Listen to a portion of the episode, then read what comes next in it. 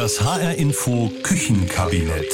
Weil es die besten Gespräche immer in der Küche gibt.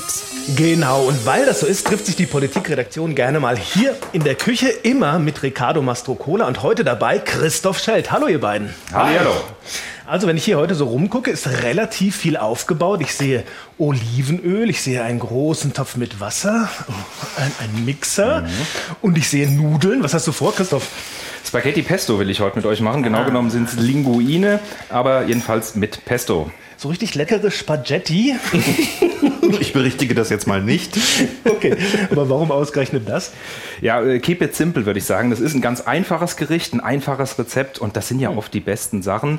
Aber im Leben wie in der Küche, da kommt es dann eben halt auf besonders gute Zutaten an. Weil wenn man gute Zutaten hat, dann kann man eben wenig schönen oder überdecken. In der Politik, da ist das ähnlich. Da gab es ja sogar mal einen ganz berühmten Ausspruch von Horst Seehofer von der CSU dazu. Er war damals Bundesinnenminister und den habe ich uns sozusagen als kleinen Gruß aus der Küche mal mitgebracht. Ich habe jetzt die Erfahrung gemacht in den letzten 15 Monaten, man muss Gesetze kompliziert machen, dann fällt es nicht so auf. Also der Horst Seehofer, der sieht das offenbar ein bisschen anders mit diesem Keep it simple. Also ich glaube ja, hier bei uns in der Küche wird das relativ schnell auffallen, wenn wir es zu kompliziert äh, versuchen. Ich bin für einfach aber gut, ähm, weil ja hier auch meistens nur zwei arbeiten und einer Studien und Programme äh, studiert. Gelrig? Äh, ja, wenn du das so siehst. Äh, aber ich, äh, ich sehe hier die Nudeln und Ja. ich frage mich schon, ob ihr das alleine hinbekommt. Ja. Naja, mit so einem echten Italiener hier so ein italienisches Gericht, das ist eine Herausforderung. Ja. Ne? Das, ähm, wahrscheinlich hat deine Oma das immer schon stellen wir gemacht, oder? Mhm, Ich habe das äh, von Kindheit an gelernt.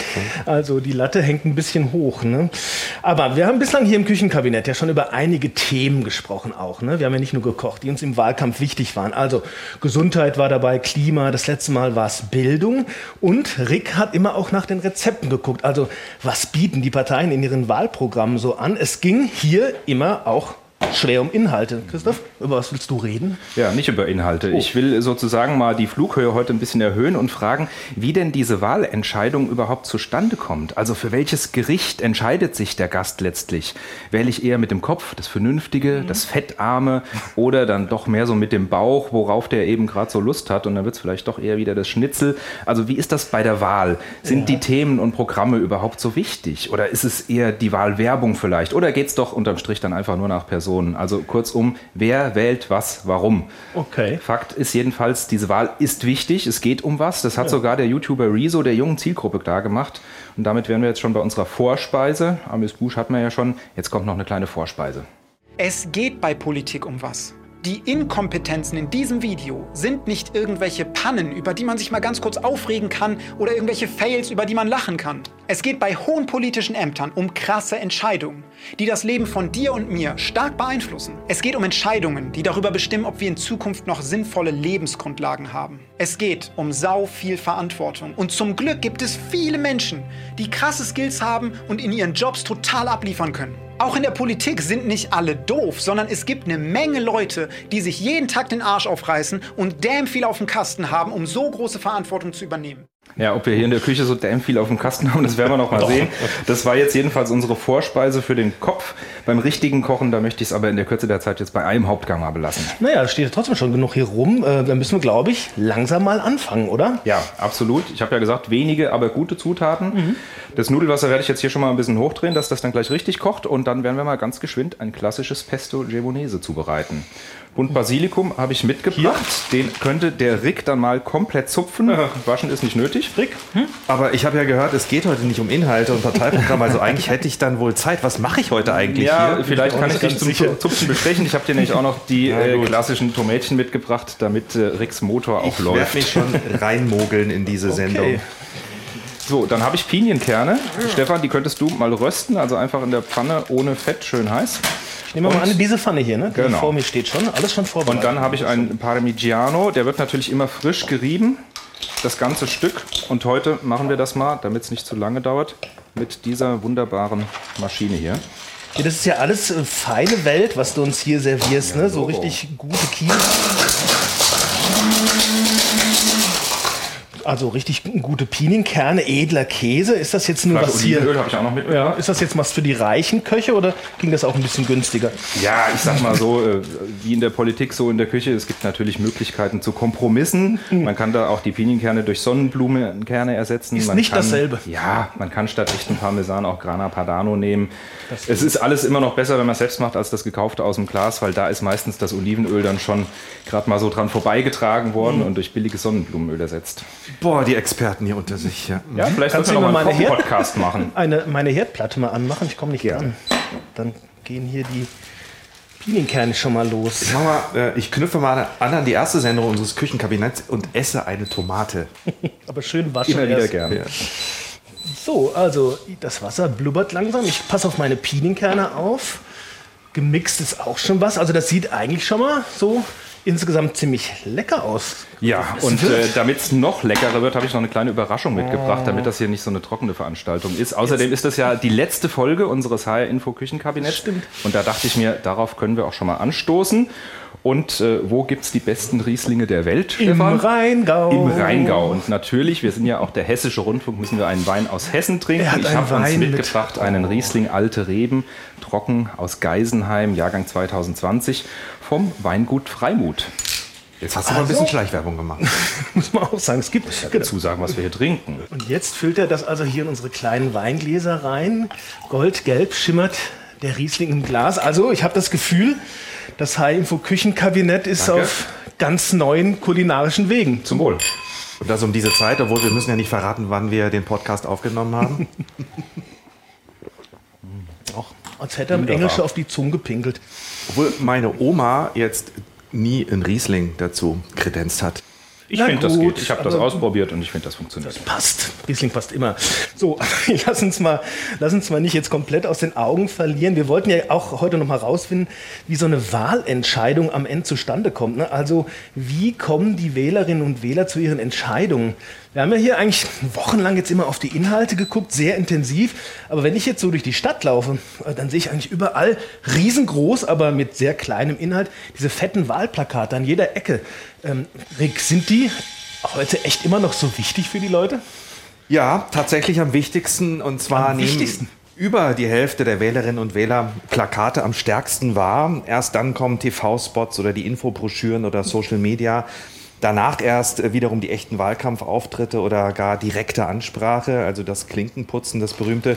Alles nachlesbar in einer aktuellen Studie des Meinungsforschungsinstitutes Forsa zusammen mit der Uni Hohenheim in Stuttgart.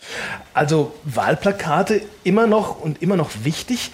Passen die denn eigentlich dann mit diesen knappen Sprüchen auch zu den Wahlprogrammen, also den Inhalten der Parteien? Ja, also ich finde, äh, dass bei Union, AfD und Grünen und auch bei den Linken die Wahlplakate ganz gut zum Wahlprogramm passen. Äh, Und ihr seid jetzt vermutlich ganz heiß auf spektakuläre Beispiele. Ich Genau. sehe, ja, Christoph Ja, kommt ja.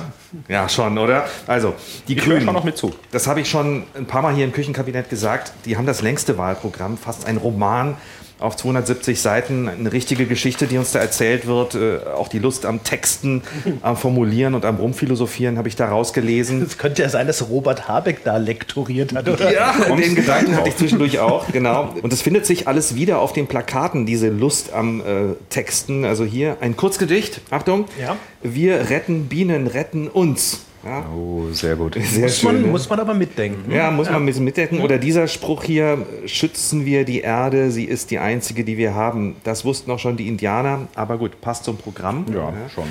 Oder der hier, Wirtschaft und Klima ohne Krise. Ich finde, da muss man kurz drüber nachdenken. Und noch bevor man drauf kommt, genau, liest man schon das nächste Plakat. Mehr Klicks für Kriminelle und man sieht, wie sich Handschellen schließen um zwei Handgelenke. Okay. Von wem der ist das? AfD oder was? Nee, von der CDU. okay. Und das muss man auch erstmal zusammenkriegen. Digitalisierung und Sicherheit in dieser Verbindung, das ist fast Plakatkunst, finde ich. Auffällig sind dann Formulierungen bei der CDU wie, weil es um die Menschen geht, wenn es um Deutschland geht. Oder für ein gutes Leben im Alter. Bin ich auch für übrigens. Sind wir wahrscheinlich alle für. Wird langsam Zeit, ne? Ja, und das passt auch zum Wahlprogramm. Ein bisschen was von allem, ein bisschen an dieser, an jener Schraube drehen. Ansonsten bleibt vieles, wie es ist. Aber jetzt kommt die AfD, oder? Ja, die referiert im Wahlprogramm viel, was nicht geht, arbeitet sich stark an den anderen Parteien ab und das macht sie dann auch auf den Plakaten. Beispiel, wer hat den Sprit erhöht? Denkzettel für die CDU. Oder der grüne Staat will nur ihr Bestes, ihr Auto, ihre Arbeit, ihre Freiheit.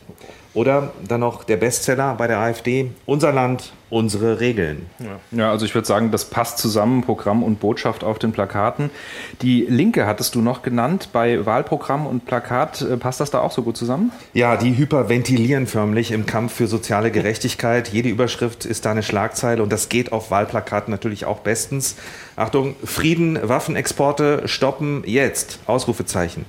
Gegen den Notstand, mehr Gehalt, mehr Personal. Jetzt. Gegen Notstand, mehr Genau. Gehalt, mehr Das Personal. klingt wie auf einer Demo, Ist genau. eine Demo, oder? Kann man gleich in der Demo mitnehmen. Äh, Was ist mit den anderen Parteien, SPD und FDP? Die würde ich auch noch gern wissen. Die machen ja eher so ein bisschen auf Modefotografie, würde ich sagen. Ja, die FDP vor allem, äh, ich finde ja im Wahlprogramm der FDP, da stecken wirklich viele Ideen, viele Details drin, das ist alles gut erklärt, aber die Wahlplakate, die sagen nur, hier bin ich, Christian Lindner, und vielleicht fällt von meinem Ruhm auch noch was ab für die FDP. Also da passen Wahlprogramm und Plakat eigentlich nicht zusammen, völlig unterschiedliche Strategien. Und die SPD ist vor allem stolz auf Olaf Scholz und deshalb sieht man Stolz ihn auf auf vielen Plakaten, teilweise mit konkreten Forderungen. Meist steht dann drunter, Scholz packt das an. Aber das Wahlprogramm finde ich eher ein bisschen träge, selten richtig greifbar, klingt nicht nach Anpacken. Vielleicht haben sie es genau deshalb auf die Plakate geschrieben. Aber ich finde, die Plakate, die hauen ziemlich rein. Ich sehe die, also die, mir fallen die ins Auge. Die sind halt knallrot. Eben, zum Beispiel auch deswegen. Ja. Gut, müssen wir am Ende mal sehen, welche Strategie dann besser verfängt und sich dann auch vielleicht in Stimmen auszahlt. Wir haben jedenfalls die Menschen in Hessen auch gefragt, was denn für sie wirklich entscheidend ist. Als wir da vor einigen Wochen mit unserem Bus auf Tour waren, Gabriele Simmons aus Marburg zum Beispiel, die, muss man dazu sagen, ist Parteimitglied. Wir können ja gleich mal, wenn wir so hören, raten, bei welcher. Sie sagt jedenfalls, das Programm ist ganz wichtig. 100 Prozent sei man da ja nie mit allem einverstanden, aber sie hat da eben schon so eine Partei, deren Themen auch ihr wichtig sind, nämlich unter anderem Gesundheitspolitik und Steuern, hat sie uns erzählt. Aber dann sagt Gabriele Simmons, der Kandidat, der ist auch immer ganz wichtig. Es hat jeder so seine Fehler. Also es ist kein Kandidat perfekt, aber es ist jemand, der sehr erfahren ist, gerade auch in der Finanzpolitik und der mir auch äh, authentisch rüberkommt bei den Themen, die er vorrangig interpretiert sozusagen und mitteilt. Und äh, da vertraue ich ein Stück weit, aber wir wissen ja, in der Politik ist es immer schwierig, dass äh, im Nachhinein sieht die Welt anders aus, weil wir haben eine Demokratie und da wird mehrheitlich abgestimmt. Das heißt, also so ein, eine Person kann das auch nicht alleine entscheiden. Und das finde ich aber auch gut. Also der erfahrene Finanzpolitiker, können wir mal überlegen, wer das wohl sein könnte. Wer könnte das wohl sein? Möglicherweise dieser Olaf Scholz. Hm? Möglicherweise. Gabriele Simmons hatte aber noch was ganz Wichtiges gesagt, wie ich finde, mit nur einem Wort: Vertrauen. Also wir sind ja immer noch auf der Spur nach unserer Frage, wer wählt eigentlich was und warum. Und bei allem Wandel, den es so im Wählerverhalten gibt, ist das, glaube ich, so eine Konstante. Und dieses Vertrauen, das kann aus ganz unterschiedlichen Gründen sich speisen. Zum Beispiel, wenn man eine Politikerin, einen Politiker schon lange verfolgt und gut fand, dann kann das eben Vertrauen erzeugen, so aus Erfahrung halt. Es kann aber auch entstehen bei jemandem, den man nicht so gut kennt, dann eher aus so einem Bauchgefühl raus. Und manchmal, dann wird es interessant, dann widerspricht auch der Bauch dem Kopf. Also man sagt vielleicht, also das Wahlprogramm dieser Partei, das erfüllt meine Bedürfnisse eigentlich am besten. Vielleicht ist das sogar beim Wahlomat rausgekommen. Aber trotzdem habe ich irgendwie so das Gefühl, mh, nee, ich fühle mich da irgendwie nicht so richtig wohl, vor allem nicht mit dieser Kandidatin oder diesem Kandidaten. Und so ähnlich ist das auch bei Annika Scholtisek, 34 Jahre alt, die kommt aus Bensheim. Und das ist auch eine dieser Stimmen, die wir bei unserer kleinen Hessentournee gehört haben. Das Programm spielt für mich eine wesentliche Rolle, aber ich sage jetzt mal keine Partei, aber ich finde einen Kandidat überhaupt nicht sympathisch. Und die Partei habe ich in der Vergangenheit schon gewählt und die werde ich mit Sicherheit diesmal nicht wählen. Ja, so geht's Annika Scholtisek, die zu unserem Wir wollen's wissen Bus gekommen ist. Wir haben übrigens auch auf hrinforadio.de dazu aufgerufen, uns die Meinung zu sagen. Und unser Hörer Frank aus Grebenstein, der geht da noch auch am ehesten nach den Köpfen. Zitat, also gehe ich nach der Person, die, derjenige, der mir am erfahrensten und glaubwürdigsten erscheint, Charisma und Führungsstärke spielen auch eine Rolle. Wird also schwierig bei dieser Wahl. Punkt, Punkt, Punkt. Ja, aber ich finde, das ist jetzt ja, also es ist überhaupt nicht einfach einzuschätzen, oder? Wer, warum, was wählt. Das ist auch alles so ein bisschen diffus ähm, und letztlich wahrscheinlich bei jedem anders. Ja, Individuell. so, so scheint das zumindest auf den Sieht so ersten aus. Blick. Aber die Wissenschaft, die weiß da schon so einiges, um da ein bisschen Licht ins Dunkel zu bringen. Und das wollen wir uns jetzt mal näher anschauen. Früher, da war das so, da gab es das klassische Erklärungsmodell für Wählerverhalten. Das besagte im Prinzip, sag mir, wo du wohnst und ich sag dir, was du wählst. Also Landbewohner in Bayern, Katholik, regelmäßiger Kirchgang. Was meinst du, Stefan? CSU. Klar, CSU. Das hätte ich auch gesagt. Der Arbeiter im Ruhrpott, SPD. Student ja. in Tübingen, der macht einen Grünen zum Oberbürgermeister. Mhm. Aber heute, da haben wir ja viel mehr Parteien. Bei dieser Bundestagswahl sind es übrigens so viele wie nie zuvor, 54 an der Zahl. Ich könnte sie nicht alle aufzählen. Na, das kann wahrscheinlich kaum einer, nicht mal der Bundeswahlleiter. Außerdem ist die Wahlentscheidung viel individueller geworden, persönlicher. Und die Biografien der Menschen sind viel unterschiedlicher. Also vielleicht wohnt der bayerische Katholik, der ursprünglich vom Land kommt, ja inzwischen in der Stadt und hat mit seiner Kirche nichts mehr am Hut. Ja. Dann wird es auch mit der Wahlentscheidung differenzierter. Ich habe mich darüber mit Kai Arzheimer unterhalten. Der ist Professor für Politikwissenschaft an der Uni Mainz und sitzt auch im Präsidium der Deutschen Gesellschaft für Wahlforschung. Also wenn es einer weiß, dann der. Bei vielen sind es die langfristigen Überzeugungen. Ähm, die Themen und die Personen spielen aber eine Rolle, vor allen Dingen, wenn es um die Mobilisierung geht, also ob ich dieser langfristigen Überlegung auch folge. Äh, aber im Prinzip wird alles immer komplizierter, weil wir in einer komplizierten Welt leben, wo es neue Probleme gibt, wo sich das Parteiensystem ja auch sehr stark ausdifferenziert hat. Also das ist alles äh, immer komplizierter. Die Welt wird komplizierter, das empfinden wir sowieso so. Macht das dann auch Vorhersagen viel komplizierter? Kann man noch was vorhersagen? Ja, es ist auf jeden Fall komplizierter geworden. Früher, da waren ja die Lager im Prinzip klar. Es ging im Wahlkampf eigentlich mehr darum, die eigenen Anhängerinnen dann auch dazu zu bringen, die Stimme für die Partei tatsächlich abzugeben. Mobilisieren. Genau. Da muss man das heute aber auch noch, oder? Das ist heute anders. Die Wählerinnen, die werden flexibler, sie entscheiden sich auch später. Für die Demoskopen macht das die Lage schwieriger.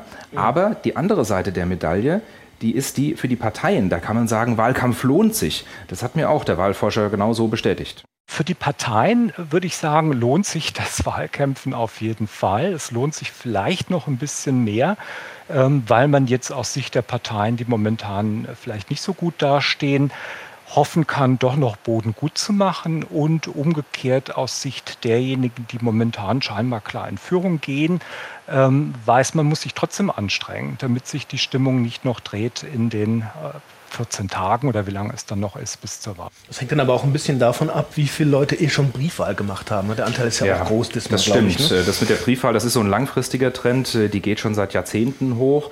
Aber das wird jetzt natürlich wegen der Pandemie nochmal verstärkt. Klar, da wollen viele nicht ins Wahllokal, wenn das nicht unbedingt sein muss. Ja. Aber noch was bei dieser Wahl ist anders. Und das sorgt nochmal für zusätzliche Spannung. Das hatte ich auch gar nicht so auf dem Schirm, dass das eine echte Premiere ist diesmal. Was ganz speziell ist an diesem Wahl Kampf ist, dass die Amtsinhaberin nicht mehr antritt. Äh, ich glaube gar nicht, dass es das in der Geschichte der Bundesrepublik in dieser Form schon mal gegeben hat.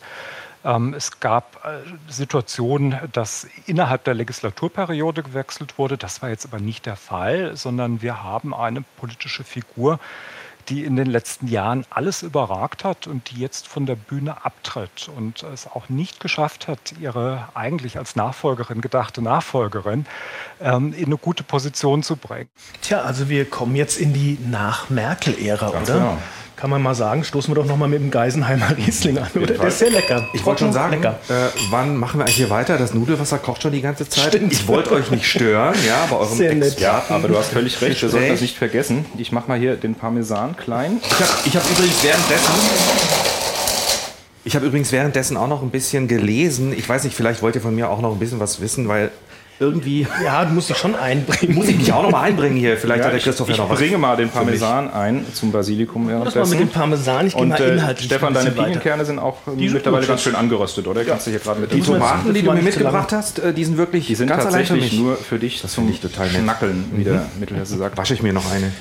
Also Leute, wir haben, um nochmal auf den Inhalt zu schauen, wir haben gelernt, die Wahlentscheidung ist also von vielen Faktoren abhängig. Vorhersagen werden eigentlich immer schwieriger, aber wir haben auch gelernt, Wahlkampf lohnt sich dann doch für die Parteien und in diesem Jahr wird es dann besonders spannend, eben weil die Amtsinhaberin nicht mehr antritt. Aber die Eingangsfrage, die wir uns mal gestellt haben, haben wir, glaube ich, immer noch nicht beantwortet, oder? Also, wer mhm. wählt was, warum? Soll ich ja. jetzt sagen, wen ich wähle, oder wie? Nein, nee, so weit sind wir noch nicht, da kommen wir später zu. So. Also, wer, die, die, die, große Frage, die über allem steht, wer wählt was, warum? Die, die, Antwort auf alle Fragen ist ja eigentlich 42, aber das hilft uns ja auch nicht weiter. Aber was ich gefunden habe, das ist eine ganz originelle Studie von der Columbia University die. Die haben das so gemacht, die haben sich die Wohnungen und Arbeitszimmer der Leute angeschaut. Also die mussten gar nicht reden, es war keine Befragung, sondern die haben gesagt, lasst uns bitte nur mal einen Moment in eure Arbeitszimmer rein und in die Wohnung und dann schauen wir mal. Und äh, der Ricardo hat sich freundlicherweise diese Studie ein bisschen näher angeschaut und könnt uns mal kurz zusammenfassen, was da drin steht. Ja, vielen Dank. Christoph hat noch einen Job für mich gefunden. Er hat die Studie gefunden und hat gesagt, liest du sie mal durch. Und er hat die Hab Tomaten mitgebracht. Und die Tomaten für mich mitgebracht als Bezahlung.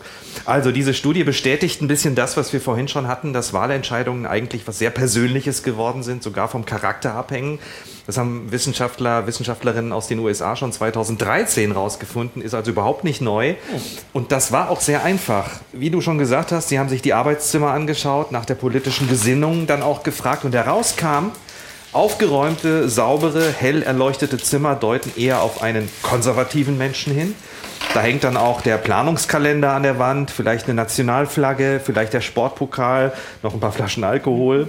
Wo die Zimmer farbenfroh waren, individueller, großes Bücherregal vielleicht drin und dann vielleicht eine Landkarte, eine Weltkarte, ein Kunstgegenstand. Das hieß eher und heißt eher links. Okay, interessanter Ansatz. Ich überlege gerade, wie es bei mir aussieht zu Hause. Werde ich jetzt aber nicht verraten.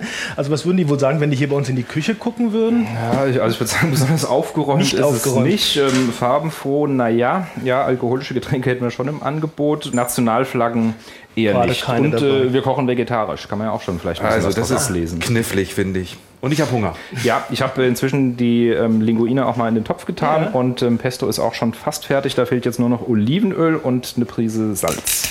Also es geht jetzt äh, aufs Essen zu. Ne? Das ist eine der wenigen Male, wo wir es schaffen, das Essen hier während der Zeit fertig zu kriegen. Aber ich würde doch gerne vorher noch mal so ein kurzes Fazit von euch hören. Also was ist letztlich Wahlentscheidung? Also wie ist es bei euch?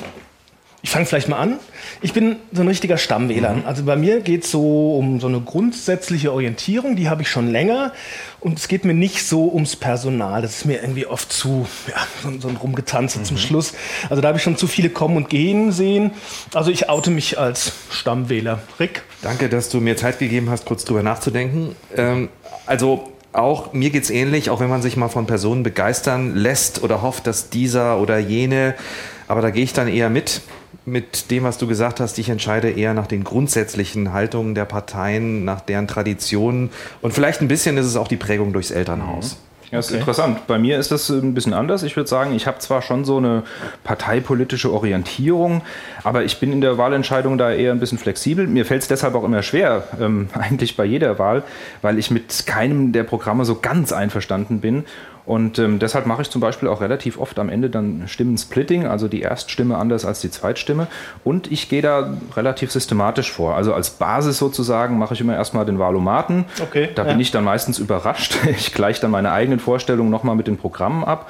Stimmt, und das, dann, stimmt das bei dir, wenn du das machst? Ist das dann auch dir das, was du wählst? Also ich habe festgestellt, bei Nee, mir nee. ist es immer sehr eng, aber ich wähle nie die Partei, die ganz oben steht. Genau, genau. Das ist bei mir auch so. In den Top 5 sind schon immer Parteien, wo ich so damit gerechnet habe. Und ganz Ja. am Ende ist das auch meistens meine Erwartung.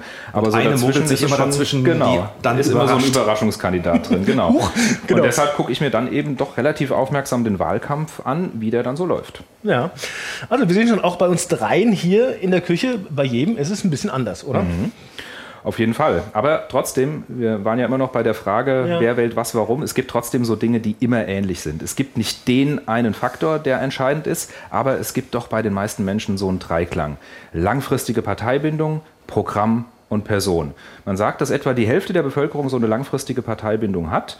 Das sind dann übrigens auch die, die besonders oft Briefwahl machen. Okay. Aber unterm Strich kann man sagen, diese drei Faktoren, die kommen eben in unterschiedlicher Gewichtung bei den unterschiedlichen Wählerinnen und Wählern zusammen. Aber am Ende sind das schon die ausschlaggebenden Faktoren.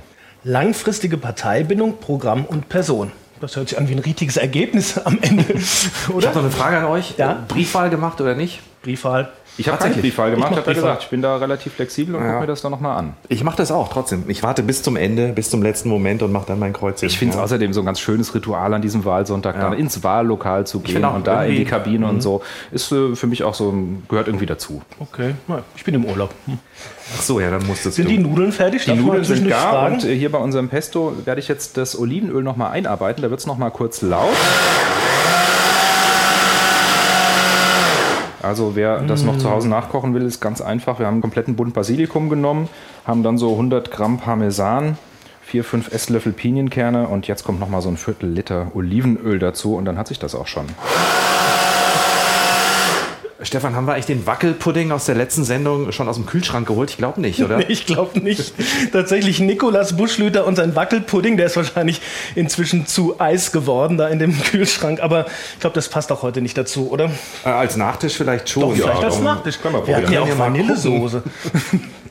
naja, also ich kann, glaube ich, heute sagen, heute wird's lecker. Das kann ich jetzt schon sagen. Mein Name ist Stefan Bücheler. Ich bin Christoph Schild. Und ich bin Ricardo Mastrocola. Und jetzt habe ich Hunger.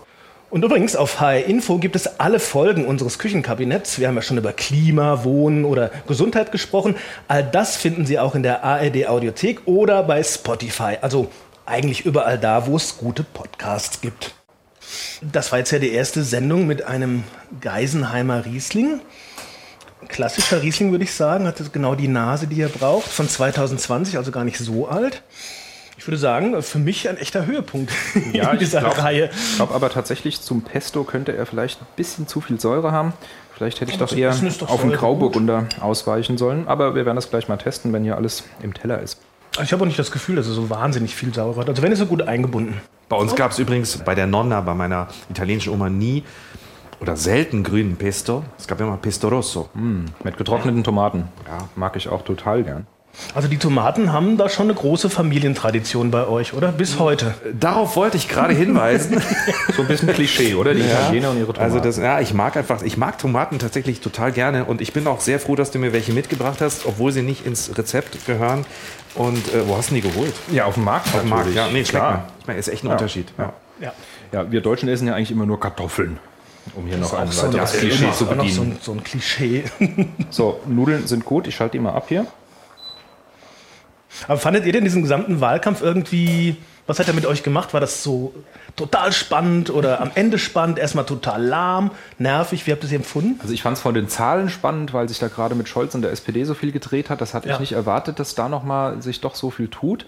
Von daher wird es schon spannend äh, auf den letzten Metern, wie es dann ausgeht. Und weil die Koalitionsfrage ja so offen ist wie nie zuvor. Also selbst wenn die SPD jetzt stärkste Kraft wird, heißt das ja gar nicht unbedingt, dass der Scholz auch Kanzler werden muss. Gab es ja übrigens auch schon mal 1969 bei Helmut Schmidt. Der konnte dann letztlich Kanzler werden, obwohl er gar nicht die stärkste Partei war. Das war nicht damals die CDU. Also von daher ist Spannung drin, aber der Wahlkampf an sich, den fand ich nicht besonders spannend. Also mir hat da so die Emotionalität gefehlt, wenn man überlegt, ähm, Klimawandel, das Riesenthema unserer Zeit, es geht echt um alles. Und ähm, das habe ich in diesem Wahlkampf nicht so wahrgenommen. Das war mir ein bisschen zu, zu sachlich nüchtern alles. Ja, und ich, schon, weil gesehen? ich eher so auf, auf tatsächlich auf Inhalte gucke, war es mir lange zu sehr an den Kandidaten festgemacht. Der Laschet, der lacht, die Baerbock, äh, die Fehler macht. Das Also- hat mich eher so ein bisschen genervt, erstmal. Das fand ich tatsächlich ernüchternd, wie stark, wie sehr dieses Persönliche in dem Wahlkampf äh, sich auch sofort in den Umfragen niedergeschlagen Genau. hat, wie wichtig das den Leuten ist. Ähm, oder vielleicht auch, natürlich muss man dann auch nochmal hinterfragen, ne, wie wurde darüber berichtet, wie sehr. Das hat, spielt natürlich auch immer eine Rolle. Da müssen wir uns auch in die eigene Nase fassen als ja, gut, weiß ich gar nicht, ob wir das jetzt direkt, ja. äh, Insgesamt schon. äh, Insgesamt äh, müssen wir das vielleicht schon machen. Aber trotzdem, das hat mir einfach eine viel zu große Rolle gespielt. Ich glaube, das haben, das haben alle, äh, alle gespürt. Ähm, was ich jetzt vor allem, und das habe ich gelesen ähm, in äh, einer großen Wochenzeitung, äh, der, der Gedanke, ähm, dass wir so große Themen haben, und das hatte Christoph eben auch gesagt, so wichtige Herausforderungen. Eigentlich, ähm, wir sind wirklich äh, in einer Ära, äh, wir haben eine Zäsur vor uns. Und die politischen Herausforderungen sind riesig. Und wir haben da im Moment Kandidaten, Kandidatinnen, wo man das Gefühl hat, ähm, man traut ihnen das nicht so richtig zu. Ne? Also keinem vielleicht, keiner, keinem äh, diese Herausforderungen wirklich zu schaffen. Zumindest ist das das Gefühl, was bei mir jetzt im Moment bleibt. Ja. Dennoch Hm, lecker. sind jetzt die Nudeln fertig. Essen Guck ist mal, fertig. der Christoph aus. verteilt Rick die Teller. zuerst du, probieren. hast, du hast Schüsseln mitgebracht. Gäbel für uns. brauchen wir noch. Also es sieht nicht so aus, wie es meine Oma immer gemacht hat. Das wollte ich immer festhalten. Dankeschön. Okay, jetzt probieren wir. Gut, da muss jetzt äh, Rick, der Experte, was zu sagen. Na, ich bin nicht der Na, jetzt Pesto-Experte. bist du der schon. Na gut, aber nur kurz. Ja, ich war auch in der Pesto- Sendung Experte. Also wirklich. Na gut. Also- Also, fehlt Pfeffer, fehlt Salz. Überhaupt kein Problem. Ah, hast du dabei? Alles hier. Das hat meine Oma aber für mich immer Ja, vorher schon her. reingemacht. Also wirklich. Also Ja, ich finde Muss ich das hier selber machen? ich finde es lecker. Und ich sage jetzt mal, guten Appetit. ja, Guten Appetit. essen kann man's. Ja.